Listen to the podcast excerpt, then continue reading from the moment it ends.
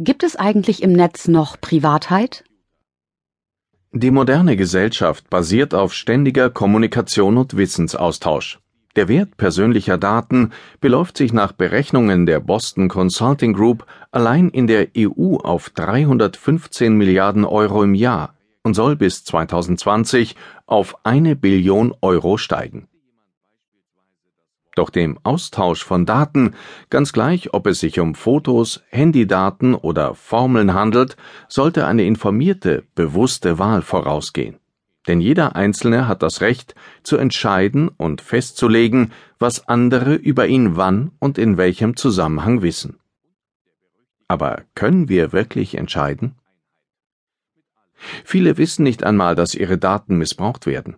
Und sie wissen nicht, was sie dagegen tun können. Für viele gilt es daher, sich in Sachen Privatsphäre im Netz weiterzubilden. Hundertprozentige digitale Selbstverteidigung ist nicht möglich, aber man kann viele seiner Spuren im Netz verwischen oder sie gar nicht erst hinterlassen. Dass Geheimdienste über den direkten Zugang zu Diensteanbietern oder Netzwerkbetreibern Daten abzapfen, kann der Einzelne nicht ändern. Diese Art der Spionage fand schon zu Zeiten der Briefpost oder des analogen Telefons statt. Neu ist, dass die Grenzen zwischen kommerzieller Nutzung und staatlicher Überwachung zu einem neuartigen militärisch-industriellen Komplex verschwimmen, also zu jener Verbindung staatlicher und wirtschaftlicher Interessen, vor der in den 50er Jahren schon US-Präsident Dwight D. Eisenhower gewarnt hat. Erst wird gespeichert und später gesucht aber selten gelöscht. Banken und Versicherungen, Anwälte und immer mehr Behörden bedienen sich aus den frei zugänglichen Quellen sozialer Netzwerke und anderer Dienste. Sie hören und lesen mit, kaufen im großen Stil Daten ein und machen im Zweifelsfall rechtliche Ansprüche geltend, um an vermeintlich private Angaben heranzukommen. Ein Beispiel bei Scheidungsverfahren in den USA wird immer öfter die Vorlage detaillierter Protokolle aller Logins bei Facebook samt Datum, Uhrzeit und Ort verlangt, um den Ehepartner der Untreue zu überführen. Kann ich mich im Netz gegen Datendiebe und Schnüffler schützen? Wichtiger als alle technischen Details ist gesunder Menschenverstand. Erst denken, dann posten.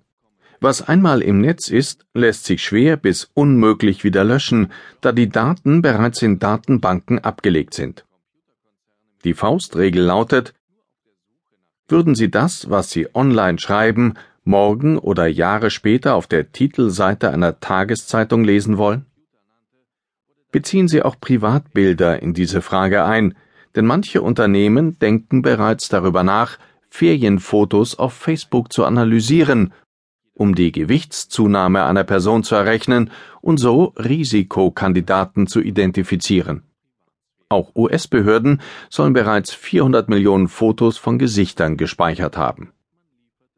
Wenn ein Dienst kostenlos ist, sind die Anbieter meist auf die privaten Daten der Nutzer aus. Natürlich kann man, bevor man Ich stimme zu anklickt, das Kleingedruckte lesen. Besser ist auch hier denken, prüfen entscheiden, auswählen. Und lieber einmal etwas links liegen lassen, das als tolles Angebot erscheint.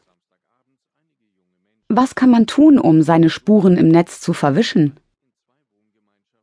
Pseudonyme oder ein Alias verwenden. Nur weil ein Dienst den echten Namen fordert, muss man ihn noch lange nicht angeben. Zumindest nicht dort, wo es etwa um Photosharing, eine Spieleplattform oder ähnliches geht. Man sollte auch immer möglichst wenige persönliche Angaben machen, die Datenmakler sammeln, bündeln und weiterverkaufen können und die wiederum Hacker dazu nutzen können, ihre Identität